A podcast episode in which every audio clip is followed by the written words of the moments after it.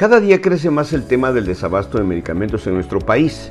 Desde 2019 el tema se ha vuelto un problema. Las quejas recurrentes, las protestas cada vez más beligerantes y desesperadas por parte de colectivos, de familiares de niños y pacientes con cáncer, pacientes con VIH, con diabetes y con enfermedades reumatológicas que solo hacen evidente varias cosas.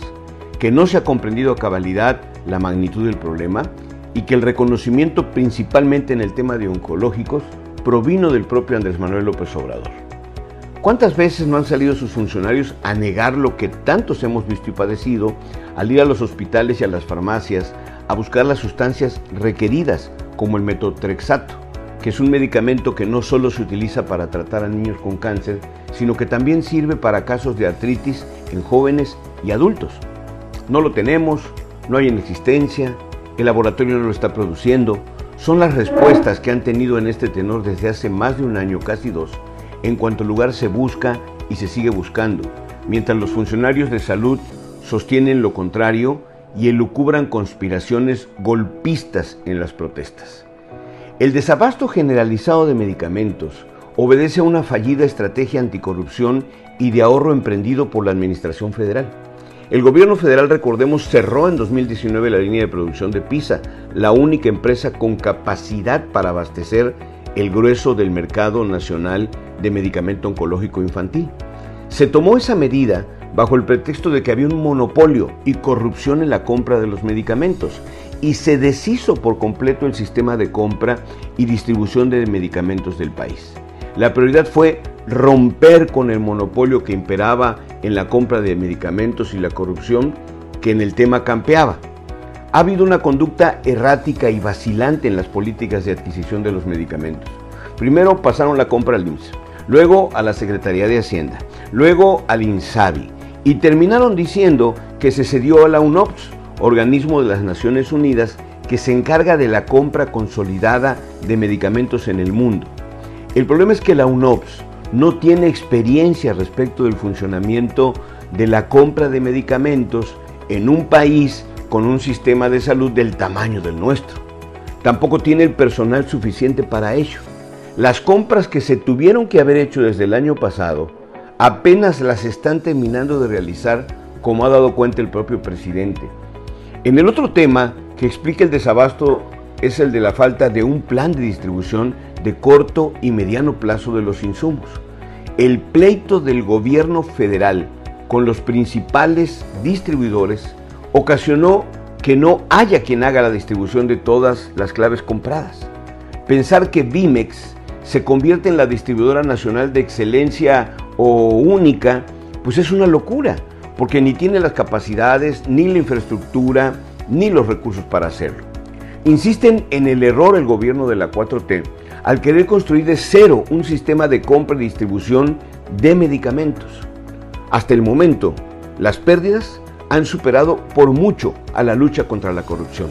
No hay ningún funcionario sancionado por actos de corrupción en la compra de medicamentos y la crisis de desabasto ha llegado a un punto en el que costará mucho más del presupuesto público adquirir y distribuir los medicamentos en el país. Además, Parece que no han aprendido que no hay medicina más cara que aquella que no se tiene. Por eso ha llegado la hora de solidarizarse con la causa y abordar el tema, exigir que dejen de ver moros con tranchetes y seguir haciendo idioteces. Urge que el gobierno les dé sus medicinas a los niños con cáncer y a los enfermos crónicos. Basta de pretextos y de explicaciones o conspiraciones estúpidas. Soy Manuel Andrade. Hasta la próxima.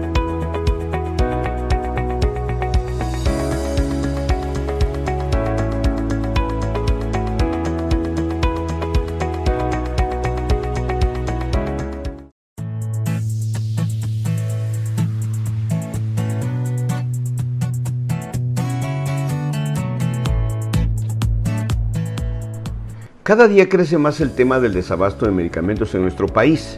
Desde 2019 el tema se ha vuelto un problema. Las quejas recurrentes, las protestas cada vez más beligerantes y desesperadas por parte de colectivos, de familiares de niños y pacientes con cáncer, pacientes con VIH, con diabetes y con enfermedades reumatológicas que solo hacen evidente varias cosas. que no se ha comprendido a cabalidad la magnitud del problema y que el reconocimiento principalmente en el tema de oncológicos provino del propio Andrés Manuel López Obrador.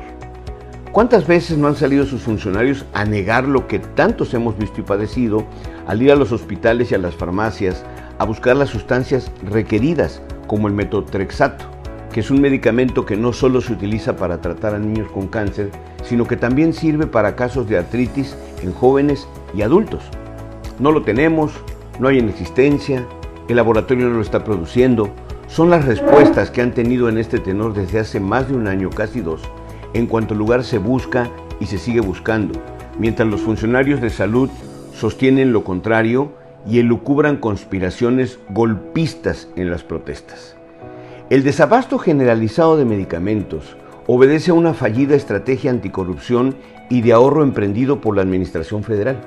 El gobierno federal, recordemos, cerró en 2019 la línea de producción de PISA, la única empresa con capacidad para abastecer el grueso del mercado nacional de medicamento oncológico infantil. Se tomó esa medida bajo el pretexto de que había un monopolio y corrupción en la compra de los medicamentos y se deshizo por completo el sistema de compra y distribución de medicamentos del país. La prioridad fue romper con el monopolio que imperaba en la compra de medicamentos y la corrupción que en el tema campeaba. Ha habido una conducta errática y vacilante en las políticas de adquisición de los medicamentos. Primero pasaron la compra al IMSS, luego a la Secretaría de Hacienda, luego al INSABI y terminaron diciendo que se cedió a la UNOPS, organismo de las Naciones Unidas que se encarga de la compra consolidada de medicamentos en el mundo. El problema es que la UNOPS no tiene experiencia respecto del funcionamiento de la compra de medicamentos en un país con un sistema de salud del tamaño del nuestro. Tampoco tiene el personal suficiente para ello. Las compras que se tuvieron que haber hecho desde el año pasado apenas las están terminando de realizar, como ha dado cuenta el propio presidente. En el otro tema que explica el desabasto es el de la falta de un plan de distribución de corto y mediano plazo de los insumos. El pleito del gobierno federal con los principales distribuidores ocasionó que no haya quien haga la distribución de todas las claves compradas. Pensar que Vimex se convierte en la distribuidora nacional de excelencia o única, pues es una locura, porque ni tiene las capacidades, ni la infraestructura, ni los recursos para hacerlo. Insisten en el error el gobierno de la 4T al querer construir de cero un sistema de compra y distribución de medicamentos. Hasta el momento, las pérdidas han superado por mucho a la lucha contra la corrupción. No hay ningún funcionario sancionado por actos de corrupción en la compra de medicamentos y la crisis de desabasto ha llegado a un punto en el que costará mucho más del presupuesto público adquirir y distribuir los medicamentos en el país. Además, parece que no han aprendido que no hay medicina más cara que aquella que no se tiene. Por eso ha llegado la hora de solidarizarse con la causa y abordar el tema, exigir que dejen de ver moros con tranchetes y seguir haciendo idioteces.